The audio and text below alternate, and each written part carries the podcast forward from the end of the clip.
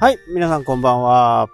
今年もね、えー、カウントダウンが本当に近くなってきましたね。で、まあ、ね、えー、昨日もお話ししたね、YouTube のことをね、あと2回話そうかなというふうに思います。今年の締めくくりとしてね。おかげさんでね、まあ、コンテンツを絞ってるっていうかね、ジャンルがかなり限られているチャンネルなんで、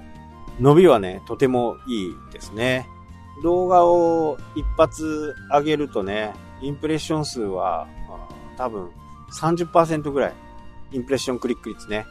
パッと見て押してもらえるっていう。で、まあ、ジャンルがジャンルだけにね、えー、コメントとかもね、いろいろこ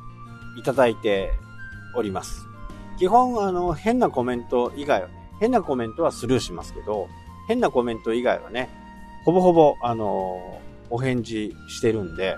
そこからね、えまた次に繋がればいいのかなというふうに思いますね。なのでね、動画を撮ってね、アップすると、もう、だいたい1日終わるとね、500ぐらいはね、回ってるかな。まあ本当に今、旬のキーワードなんでね、これが、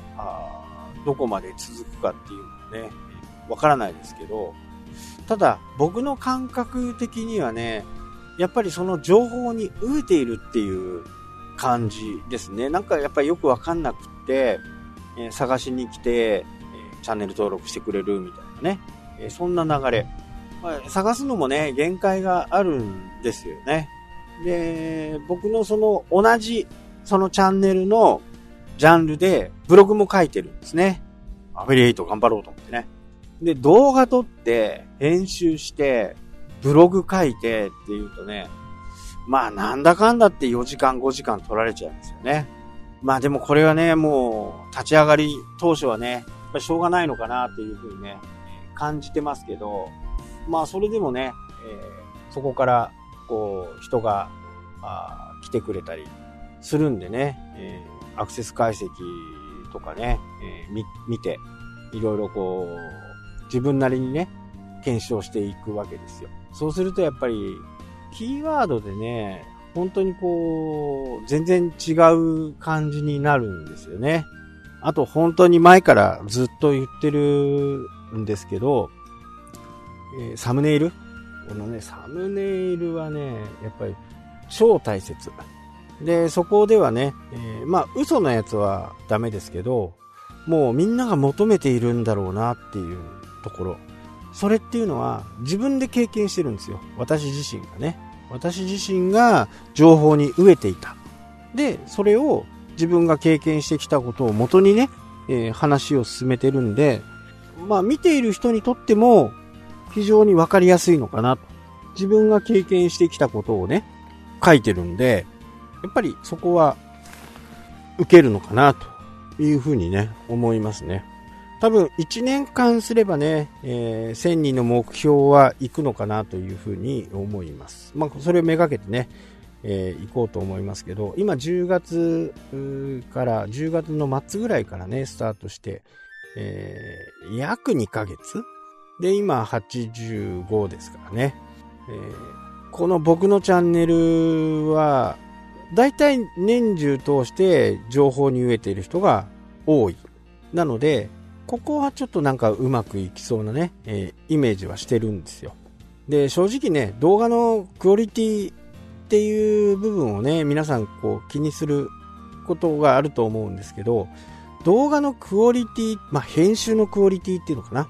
えー、編集のクオリティは二の次でいいと思うんですね。それよりも、画質にはこだわった方がいい。僕は毎回ね、パソコンすごいもう古いやつ、2016年のもので、あ、15年かな。もう5年前のものなんでね、4K のビデオを編集するとなると、結構負担かかるんですよね。だから、パッパッパッといかない感じなんですけど、まあ、4K で、それでも 4K でやってるんですね。で、なぜ 4K を進めるかっていうと、4K の方が YouTube のアナリティ YouTube のアルゴリズムでは評価が高いんですよ。僕調べですけどね。4K で撮る。で、これでみんなが 4K になってくると今度 5K にするとかね、8K にするとかっていう風に、今度、このデバイスの方が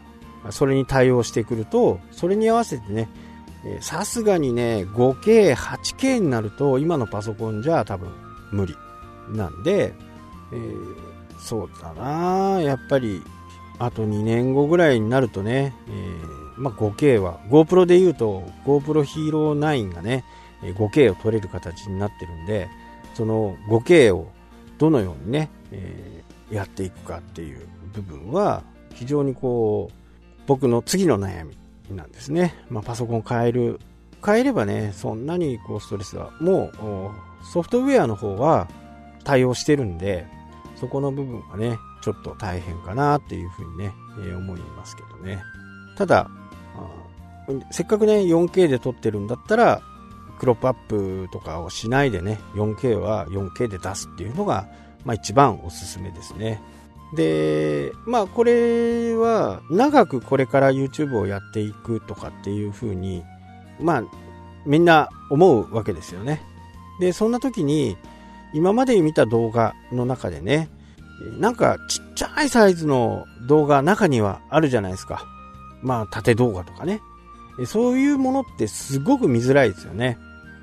パソコンで見ても見づらいしスマホで見ても見づらいしやっぱり見づらいコンテンツを作るっていうのは作り手側としてはねやっぱりうまくないですね。やっぱり見ていて綺麗だとかね。っていうのはもう本当にこうそこがクリアできてないとなかなか難しい。で僕の場合はね本当にこうテロップだけでね、えー、やってるんで動画の種類によってはね僕自身がこういろいろこう話したりすることもあるんですけどそういうのはこうたまにで他は基本的にはもう映像と BGM とテロップだけでねそこを説明してえー、っている形なんですね。それでもね、全然問題ないですね。えー、知りたいことは、映像が綺麗なこととか、映像編集が上手なことではないんですよね。読者、視聴者が求めているものは。その飢えている情報を的確に